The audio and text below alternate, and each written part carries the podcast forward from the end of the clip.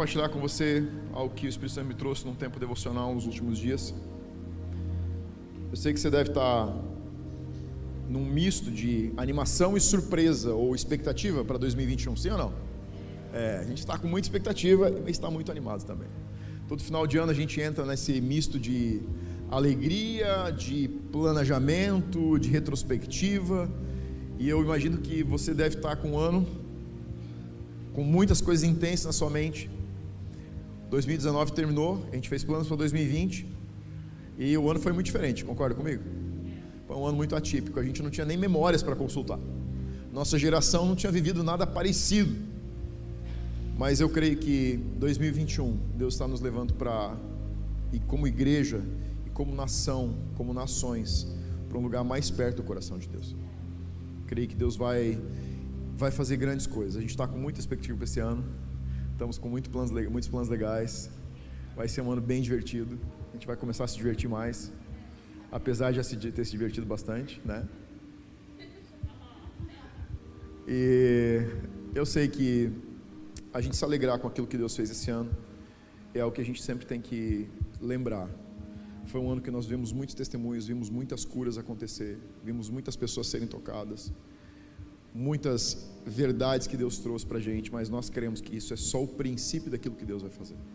Eu creio que existe muito mais e a minha fé está depositada em um lugar onde nós não estamos nem perto daquilo que Deus prometeu viver. Você concorda comigo? Amém. Então eu quero compartilhar com você algo que Deus falou comigo sobre como nos preparar para essa mudança de estação, para a virada de ano.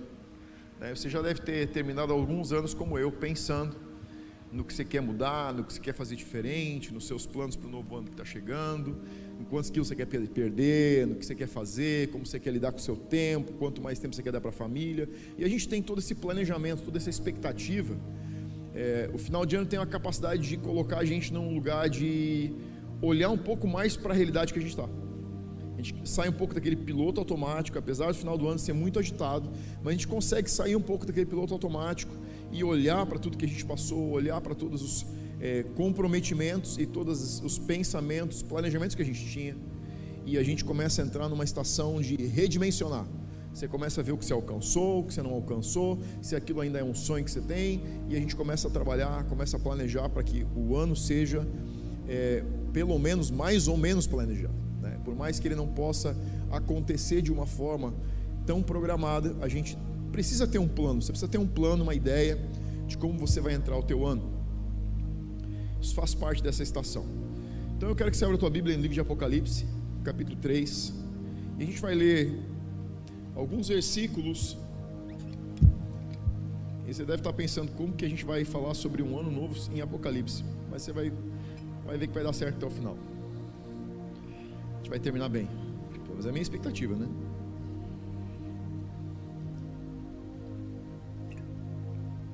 Apocalipse capítulo 3, versículo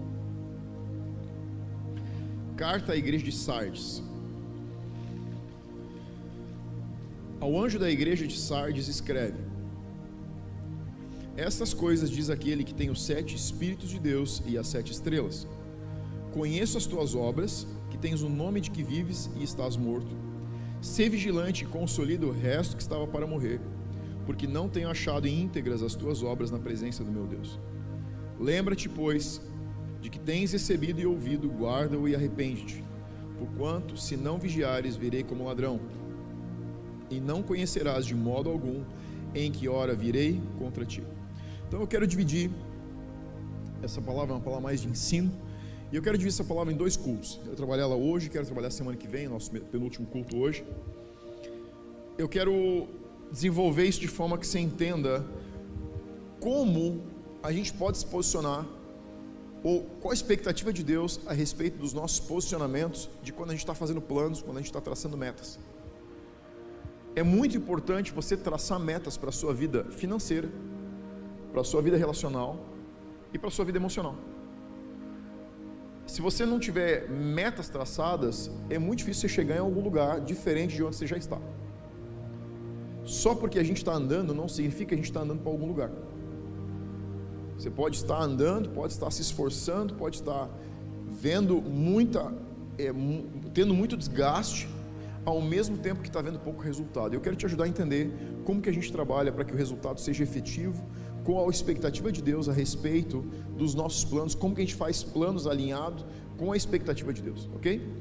Então, o primeiro ponto dessa palavra de hoje é: os sete espíritos avaliam como vivemos hoje. Não sei se você sabe, mas é, a totalidade de Deus, ela é não é subdividida, ela se manifesta. Isso, ela se manifesta em sete espíritos diferentes. A gente leu no primeiro versículo diz assim: os sete espíritos de Deus e as sete estrelas. Então a gente vai começar. Eu quero o ano que vem falar um pouco, fazer uma série sobre o que são os sete espíritos, o que são as sete estrelas. Em algumas outras passagens, Isaías, se eu não me engano, fala dos sete olhos de Deus e o quanto isso tudo está relacionado com o Sermão do Monte.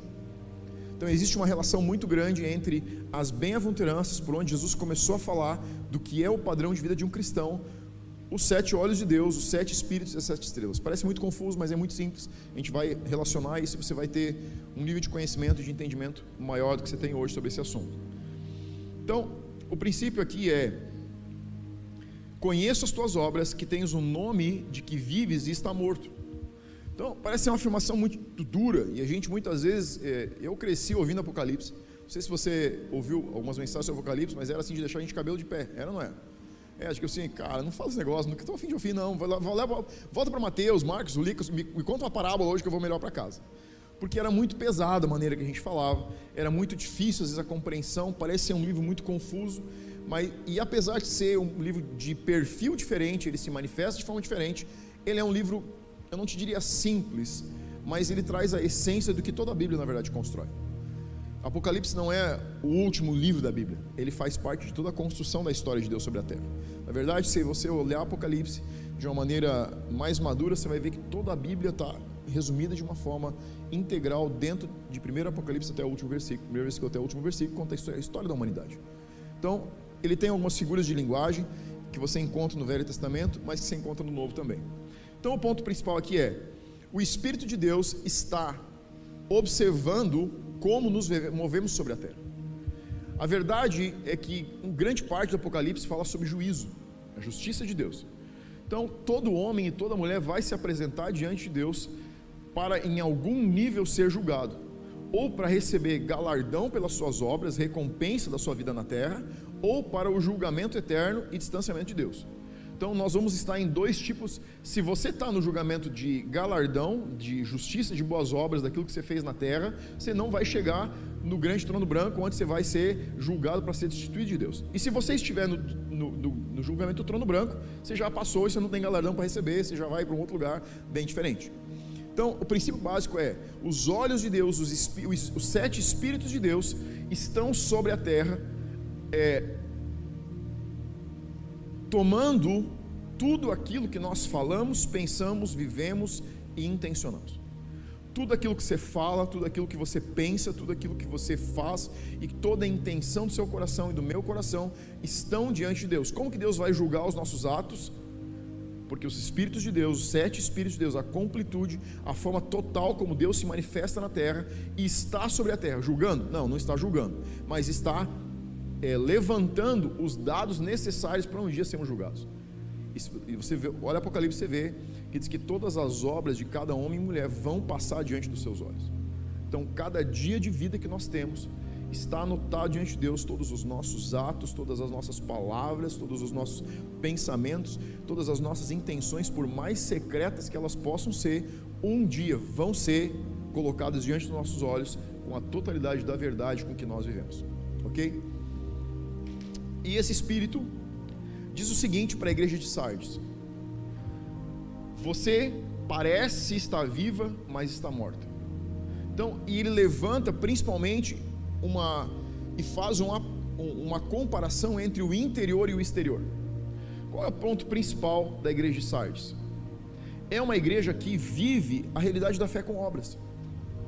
A igreja de Sardes é a primeira igreja para onde o Espírito escreve a carta e ele está escrevendo essa carta dizendo o seguinte: você existe um desalinhamento entre as obras que você faz e como você está internamente. Essa igreja vivia fé com obras, ela vivia dons, ela via manifestação sobrenatural, ela vivia ministério profético, ela vivia curas, ela vivia revelação, ela vivia a palavra intensamente, ela vivia relacionamentos, mas isso apenas estava mais já no piloto automático. Era apenas algo que ela estava entregando de forma exterior, mas existia uma falta de integridade, o versículo diz, existia um desacordo entre o que ela estava fazendo e o que ela estava carregando. E quando eu estava meditando esse versículo, me chamou a atenção que o Espírito diz o seguinte: você está agindo com falta de integridade. Ou seja, você está a, as suas obras falam de um Deus que o seu interior não fala. Você está fazendo coisas confessando um Deus, mas o seu interior não confessa o mesmo conhecimento de Deus. E o Espírito é muito duro, ele diz assim: isso é falta de integridade. Agora, eu fiquei pensando, como que nós corrigimos a nossa falta de integridade? Você já pensou, para pensar? Nós temos uma inclinação para a integridade. O coração do homem, quando é alcançado por Deus, começa a buscar, ele deseja viver integralmente diante de Deus. Agora, existem dois tipos de posicionamentos com a integridade. Um deles não carrega a essência de Deus e o outro carrega. O que não carrega a essência de Deus diz o seguinte: nivele o que você faz com quem você é. A curva é descendente. Toda curva descendente está é uma manipulação para você se mover do lugar onde Deus está te vendo para o lugar onde você está se vendo. A curva descendente é quando nós dizemos o seguinte: eu vou deixar de fazer porque eu sinto que aqui dentro já não é mais igual como era antes. Isso é uma curva descendente. E o Espírito fala com essa igreja dizendo o seguinte: você não é íntegro porque você está fazendo nesse nível, mas você está vivendo nesse nível. Agora, o mais interessante é que a carta que ele manda para essa igreja não diz deixe de fazer, ele diz seja no nível que você faz. Nós temos uma tendência natural na nossa caminhada cristã de entrar em piloto automático. Entrar em piloto automático significa o quê?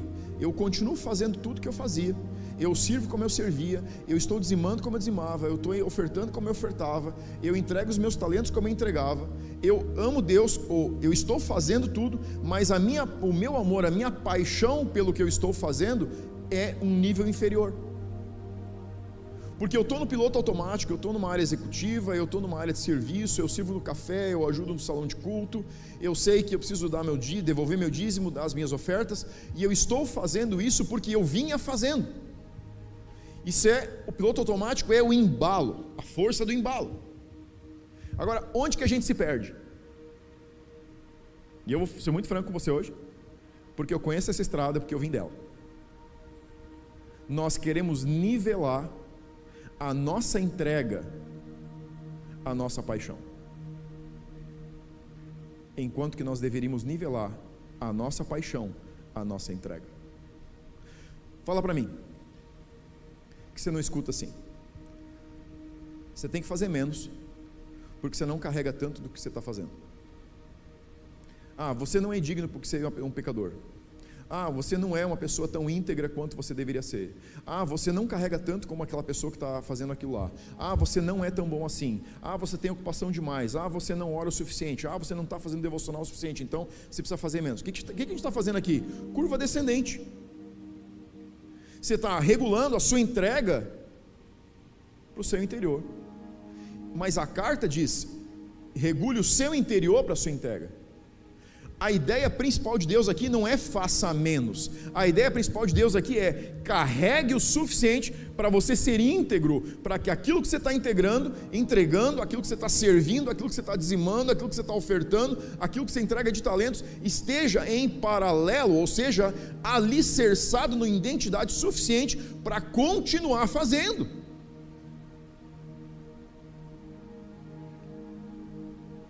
Nós trocamos porque é mais confortável reduzir a entrega do que subir o amor.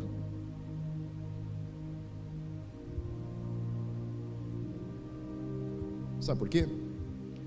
Porque para reduzir a entrega você não precisa lidar consigo mesmo. Eu sei, eu vim daí. Eu, essa estrada eu conheço.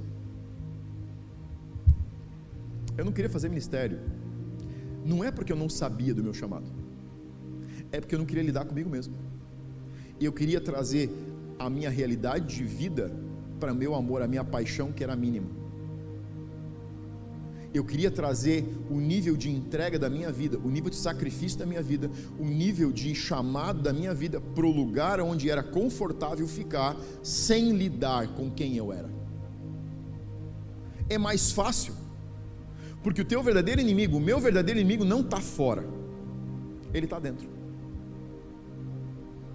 Sabe como é que eu descobri isso? Num tempo de oração. Eu tive uma visão, a única vez que tive uma visão sobre mim mesmo. Eu tive uma visão de dois soldados medievais lutando um contra o outro, totalmente vestidos de armadura, cabeça coberta com elmo, escudo, espada. E o que me chamou a atenção naquela visão, enquanto eu estou tendo aquela visão, estava no tempo de busca de Deus, eu vi que a intensidade, a força, a violência, o, o, o modo de, de se golpear era igual dos dois. E aí me chamou a atenção que a armadura e a espada, tudo era igual. Era como se eu estivesse vendo um soldado lutando com a imagem na frente do espelho. E eu disse, Espírito Santo, o que quer dizer isso? Quando eu perguntei isso, eu vi que um deles parou de lutar. E quando ele parou, quando ele deu um passo atrás, o outro também deu um passo atrás. Ele se ajoelhou. E na frente dele tinha uma cruz. O Espírito Santo falou comigo: Você não tem força para se derrotar. Não adianta você brigar consigo mesmo. A única maneira de vencer você mesmo é entregar mais para mim de você mesmo. Aquele dia eu entendi que o problema não era a intensidade com que eu estava lutando, mas que era o pouco volume de entrega, era o pouco amor por aquilo que Deus tinha me chamado. A igreja de Sardes não tem dúvida sobre o chamado dela mas ela não está vivendo na mesma paixão, amor por aquilo que Deus já havia chamado ela para viver. Ela estava trocando o que tinha mais valor pelo que tinha menos valor. Olha só. Olha o segundo ponto. Olha o versículo 2 do capítulo 3. Seja vigilante e consolida o que estava para morrer. O que, que o Espírito está falando para essa igreja? Você precisa prestar atenção naquilo que você já recebeu e isso precisa ser consolidado. Sempre é mais confortável nós nivelarmos a entrega à identidade do que nivelar a identidade à entrega. Porque você não precisa lidar consigo mesmo. Eu não queria lidar comigo mesmo eu conheço esse caminho, eu conheço essa entrega. Todo mundo que está nivelando, todo cristão que nivela a entrega para baixo, perdeu alguma coisa no processo. E foi o amor e a paixão. Você não vai entregar menos se você permanecer amando e apaixonado por Jesus. Esse é o gatilho que impede a gente de reduzir a nossa entrega para o nível da nossa identidade. É isso que faz você continuar correndo para a cruz, continuar correndo para a cruz e continuar correndo para a cruz, apesar do que você está, a temporada que você está passando e apesar do que está acontecendo. A igreja de Sardes parou de correr para o lugar que Deus tinha chamado ela para correr. Ela estava só andando mais na força do embalo. Ela estava só andando mais na força do piloto automático seja vigilante e consolide. O que Deus, está dizendo aqui é: se você está buscando mais, também precisa cuidar do que você já tem. Por que, que eu estou te dizendo e estou trazendo essa palavra hoje? Final do ano é época de a gente estabelecer as metas e os planos para o ano que vai entrar. Qual é o princípio básico de estabelecer novas metas? Você precisa fazer um inventário do ano que passou. Você não pode traçar um novo ano sem fazer um inventário do ano que passou e daquilo que Deus já falou sobre você. Quando você começa a recordar o que Deus já disse para você, você consegue avaliar, fazer um bom inventário se o ano que você está fechando fechou no ciclo onde Deus estava ou ele, se, se ele fechou no ciclo onde você queria estar. Eu fechei muitos anos totalmente desalinhado com o que Deus tinha para mim, e eu não estava em paz. Sempre estava lutando interiormente, sempre estava lutando, sempre estava lutando, porque estava desalinhado o meu coração do lugar onde Deus estava eu tinha dias de paz no meio do monte de confusão. Enquanto que Deus nos chamou para andar em paz no meio da confusão. Você não foi chamado por Deus para ter dias de tranquilidade, dias de paz, dias de alegria. Deus chamou você para viver uma vida abundante. Mas isso se vive quando se vive em Deus. Isso se vive quando você sabe o que Deus chamou para fazer. Não reduza não reduza a sua expectativa para a sua realidade. Erga a sua realidade para a expectativa de Deus sobre você. Não entregue menos, porque é mais confortável. Entregue mais porque é desconfortável. O diabo não vai roubar de você a menos que você permita. Olha para o jardim do Éden. Adão e Eva estão no jardim. E a ideia principal ali é o que? Estar com Deus, estar na presença de Deus. Adão e Eva estão no jardim e em um determinado momento o diabo entra em uma serpente, começa a falar com Eva. O, quais são as palavras que aquela serpente, que o diabo fala na boca daquela serpente? Ele sugestionou uma troca. Ele não conseguiu roubar de Adão e Eva sem que eles entregassem. Quando, a, quando o diabo está com Jesus no templo, ele repete dizendo: Eu só tenho para te dar o que me foi entregue. Ele não roubou de Adão e Eva. Adão e Eva decidiram entregar de livre vontade. Foi uma mentira? Foi. Qual foi a mentira? Se vocês comerem desse fruto, vocês serão iguais a Deus. Vocês vão conhecer o bem e o mal, vão ter o mesmo conhecimento da verdade que Deus tem. Foi uma troca. O Jesus está em cima do pináculo do templo. O diabo leva ele até lá. 40 dias, depois de 40 dias de jejum. O que, que o diabo diz para ele? Se você se prostrar e me adorar, tudo que eu tenho eu vou te dar. Como que você sabe se você está numa curva ascendente para o teu propósito ou numa curva descendente para a realidade natural? É muito fácil saber. cristãos que estão numa curva ascendente para o propósito para o qual Deus chamou eles, estão trocando realidades naturais, prazeres naturais, vida temporal por vida eterna, por prazer eterno, por galardão eterno. A curva ascendente aparece quando você está trocando aqui por coisas na eternidade. A curva descendente aparece quando você está trocando coisas da eternidade por coisas daqui a igreja de Sardes está trocando valores eternos por valores da vida. E a sua entrega está começando a reduzir para o nível do seu amor e da sua paixão. Sabe como que isso acontece? Quando nós não inventariamos. Quando a gente não olha para os resultados que nós estamos apresentando e nós começamos a traçar apenas planos para frente, você só olha para frente e você não lembra de olhar para o que Deus falou sobre você no passado. O que Deus falou sobre você há 10 anos atrás? O que Ele disse sobre você há 20 anos atrás? O que Ele disse sobre você há 30 anos atrás? Você só sabe se está numa curva ascendente ou numa curva descendente quando você olha para aquilo que Deus falou sobre você e se o que Ele está falando sobre você ainda estão alinhados. Os planos de Deus não mudam, os propósitos de Deus não mudam, mas às vezes os nossos amores estão mudando. E quando os nossos amores estão mudando, nós temos como nós facilmente apagamos o Espírito Santo no nosso interior. Você sabe por que essa igreja está sendo confrontada? Você sabe por que esses cristãos estão sendo confrontados? Porque eles reduziram o seu amor e a sua paixão para a realidade natural, ao invés de andar para a realidade sobrenatural. O problema não está no exterior, o problema está no interior. Reduzir a minha entrega é uma resposta a uma redução do amor no meu interior. Não nivele a sua entrega para a sua falta de amor. Aumente o seu amor pelo seu chamado, pelo seu propósito e pelo que Deus disse sobre você. Mantenha isso aceso. A Bíblia diz: lembra. Sabe o que você tem que lembrar? Porque quando você lembra, você mantém aceso. Você ama aquilo que você lembra.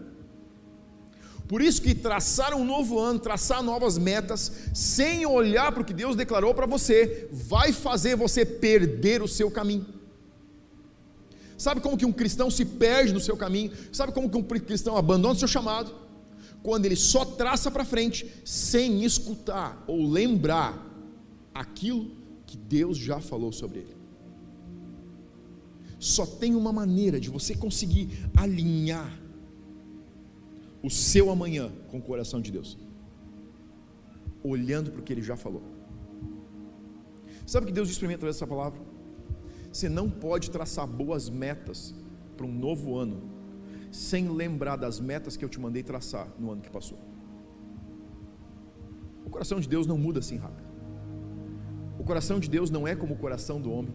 Ele diz: As minhas palavras não passam. Se eu não estou andando na mesma direção de quando eu saí lá atrás, é bem provável que eu tenha feito uma curva no caminho que Deus não mandou fazer é bem provável que eu tenha que voltar no lugar e descobrir qual foi a curva que eu fiz errado. Abra tua Bíblia em 1 Samuel, capítulo 30.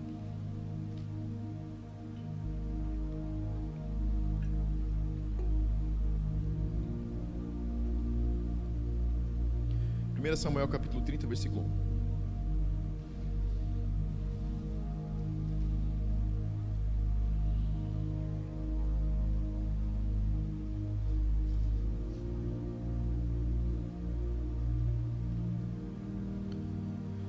Sucedeu, pois, que chegando Davi e seus homens ao terceiro dia a Ziclag, já os amalequitas tinham dado com ímpeto contra o sul e Ziclag, e esta ferido e queimado. Então, qual o contexto aqui? Davi está na última temporada, nos últimos testes, os últimos ensinos de Deus para se preparar para ocupar o trono. Saul está numa queda iminente e ele está perseguindo Davi nas últimos, nos últimos momentos. A perseguição fica tão intensa que Davi precisa pegar seus soldados e precisa para ir dentro do campo filisteu, os seus piores inimigos contra quem eles lutaram a vida inteira, para se esconder. Ele começa a babar, se fingir de louco, pede é, que o rei filisteu permita que ele more no país, ele dá uma cidade para ele. Agora está chegando no último momento e o rei filisteu está tomando todos os seus exércitos para de novo invadir o povo de Israel, a terra de Israel. Davi está no meio dos filisteus. E ele vem para essa batalha. E o rei filisteu ouve os seus conselheiros. Os conselheiros dizem o seguinte: Não é sábio a gente deixar Davi e e o seu exército lutar com a gente. Esse cara no meio da batalha simplesmente pode virar casaca e de desertor ele pode virar um soldado fiel a Saul e ele vai nos atacar por trás, me... vai... nós vamos ser dizimados. É mais seguro a gente mandar ele com todos os soldados embora e a gente lutar sem ele do que correr o risco dele nos trair no meio da batalha. Então, agora a gente está no capítulo 30, onde Davi está voltando para Ziclag, que é a cidade onde eles moravam. Três dias de trajetória. Agora olha só. Então Ziclag havia sido atacada pelos, pelos Amalequitas, que é um outro povo. Tinham levado cativas as mulheres que lá se achavam, porém a ninguém mataram. Nem pequenos nem grandes, tão somente os levaram consigo, foram o seu caminho.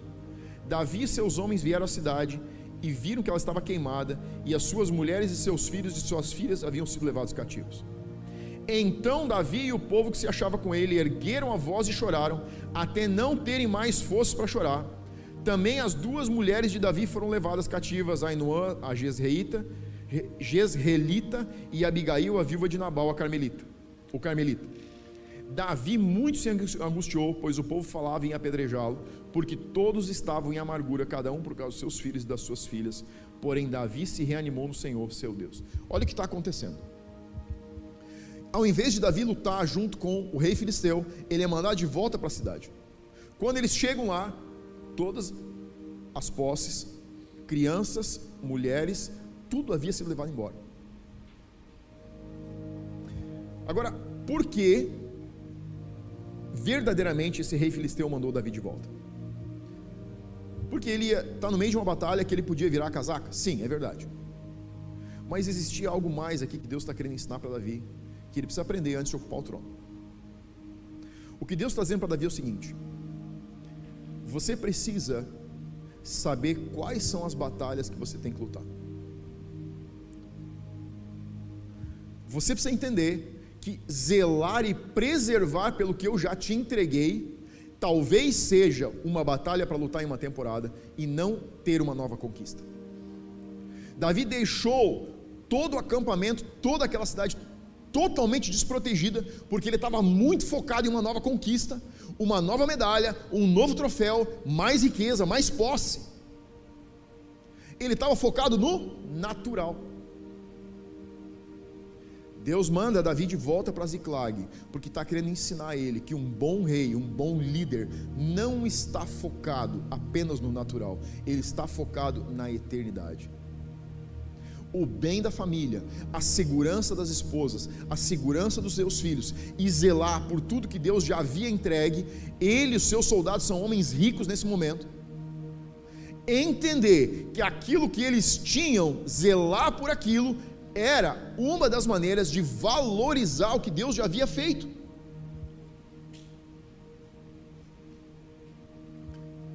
Trace metas, estabeleça seus propósitos para 2021, mas não se esqueça de tudo que Deus fez por você até 2020. Você tem saúde, você está morando, tem uma casa, você tem a tua família, você tem teus filhos, você tem teus pais, não sei quem que você tem. Olhe para isso e reconheça a mão de Deus antes de traçar algo novo. Eu creio que nós estamos entrando numa nova temporada como família, como pessoas, como igreja. Mas eu entendo que Deus está dizendo o seguinte: não se esqueça, não diminua a entrega que você fez até aqui, porque se você reduzir a sua entrega, porque se você deixar aquilo que eu já te dei, isso é uma desonra para receber o que eu quero te dar. Nós não podemos alcançar mais em Deus sem honrar aquilo que nós já recebemos. Você precisa aprender a olhar e fazer uma análise do seu ano, sentar e celebrar. Olha só como eu comecei em 2020. Olha como a gente terminou 2020. Olha o quanto eu conhecia de Deus, olha quanto eu conheço agora. Senta aqui, olha quantos momentos de alegria a gente teve. Reveja o que é mais importante. Consulte seu coração, o que realmente você ama, para não entrar no piloto automático de construir mais um ano, como talvez você tenha construído nos últimos anos. Faça uma análise consulte, senta com a tua família. Você quer fazer uma boa ceia de Natal? Senta com a tua família, orem um pelos, pelos outros, relembrem as palavras que Deus já disse. Se o que você está planejando não envolve e não engaja o que Deus já falou de você, talvez você esteja perdendo o melhor que Deus tem para você. Olhar para frente precisa, o olhar para frente precisa ter uma referência no passado. O olhar para frente precisa olhar para trás e valorizar aquilo que Deus já fez, aquilo que Deus já nos deu. Davi estava se esquecendo de que nem todas as batalhas são batalhas para ser lutadas. A gente precisa saber quais são as guerras pelas quais a gente tem que lutar.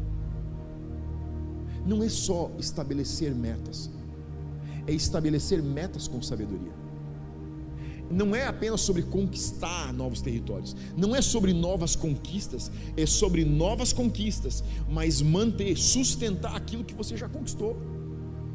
É sobre manter aquilo que Deus já te deu. O que você tem te custou tempo, te custou tempo de oração, te custou leitura, te custou devocional, te custou discipulado. Abandonar essas coisas. Será que é isso que você quer? Onde está a tua consciência? Algo que nós temos praticado em casa é: a gente precisa crescer na nossa consciência da eternidade e diminuir a nossa consciência da naturalidade. Me diz que você vai estar aqui amanhã, semana que vem. Me diz que você vai estar aqui mês que vem. Sabe o que vai sobrar? A tua eternidade. É a única coisa que ninguém vai roubar de você, mas para a qual ninguém consegue levar nada para você a não ser você mesmo. Nós nunca vivemos tempos de tanta incerteza se a gente vai se rever daqui a sete dias do que hoje. Sim ou não?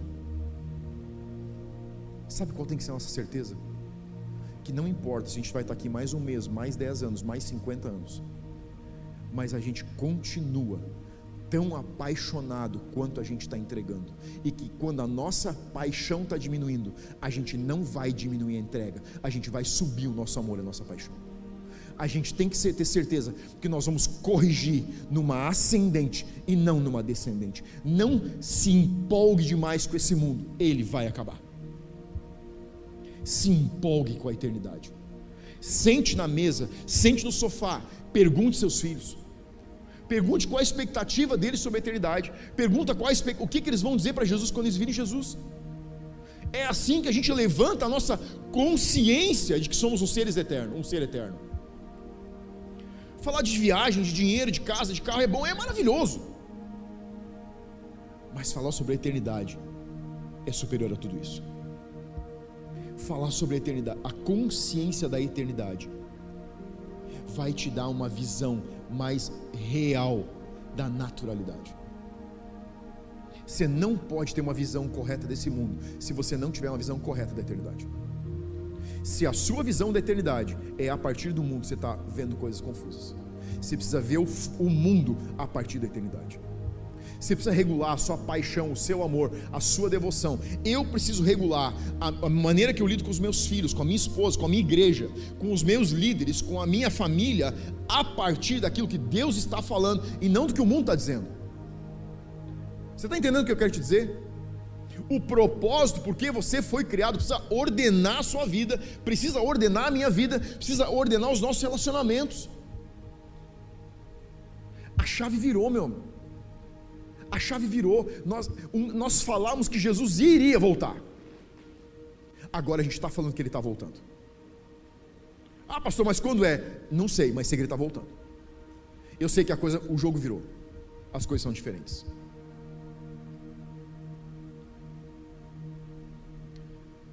O versículo diz: Vigie e consolide. Olha lá. Apocalipse, não precisa abrir. Apocalipse 3, versículo 2: Seja vigilante e consolida o que ainda estava para morrer. O que está acontecendo aqui? O Espírito está dizendo o seguinte: vigiar e consolidar é a maneira que você se mantém naquilo que Deus fala sobre você e sobre a sua vida. Sabe o que é vigiar? É manter os seus olhos em algo. No que estão os teus olhos? Por onde você está olhando? Aquilo que você ama, a Bíblia diz, se torna o seu tesouro. Aquilo que você olha, aquilo que você contempla, se torna o teu tesouro. Aquilo que você olha, aquilo que você contempla, você se torna semelhante. Se você olhar e contemplar a eternidade, é, a, é semelhante à eternidade, é semelhante aos filhos dos deuses, é semelhante aos anjos que você se torna. Se você olhar para esse mundo, contemplar esse mundo, é como ele que você se parece a, o anjo está dizendo, vigie, o contexto aqui é ter atenção, manter o amor e sustentar o valor. Vigiar implica em tanta força para proteger e sustentar, quanto autoridade e coragem para conquistar. Vigiar significa ter, fazer tanta força para manter o que eu já ganhei, quanto para conquistar algo novo que eu quero ganhar. Sabe o que o Espírito falou comigo? É tão importante manter quanto ter novas conquistas. Você sabe qual era, qual foi a maneira que Roma dominou o mundo? Como que se tornou o país que mais nações ele transformou? Eles mantinham vigília sobre cada nação, sobre cada território, sobre cada província que era conquistada. Conquistamos? Ok, agora você manda militares para lá, você manda políticos para lá, você manda artistas para lá, você manda dinheiro para lá, você vai cobrar imposto nas estradas, você vai comprar, cobrar imposto das pessoas, a gente vai contratar pessoas para trabalhar, a gente vai mudar a arquitetura. O que, que eles estão fazendo? Vigiando e consolidando. Vigie e consolide significa mantenha os seus olhos e continue se relacionando com aquilo que Deus falou sobre você. Perguntar de novo: o que Deus tem falado sobre você? Quais são os sonhos que você já viu? Quais são as palavras que você já recebeu? São elas que dizem quem você é e para onde você deve ir.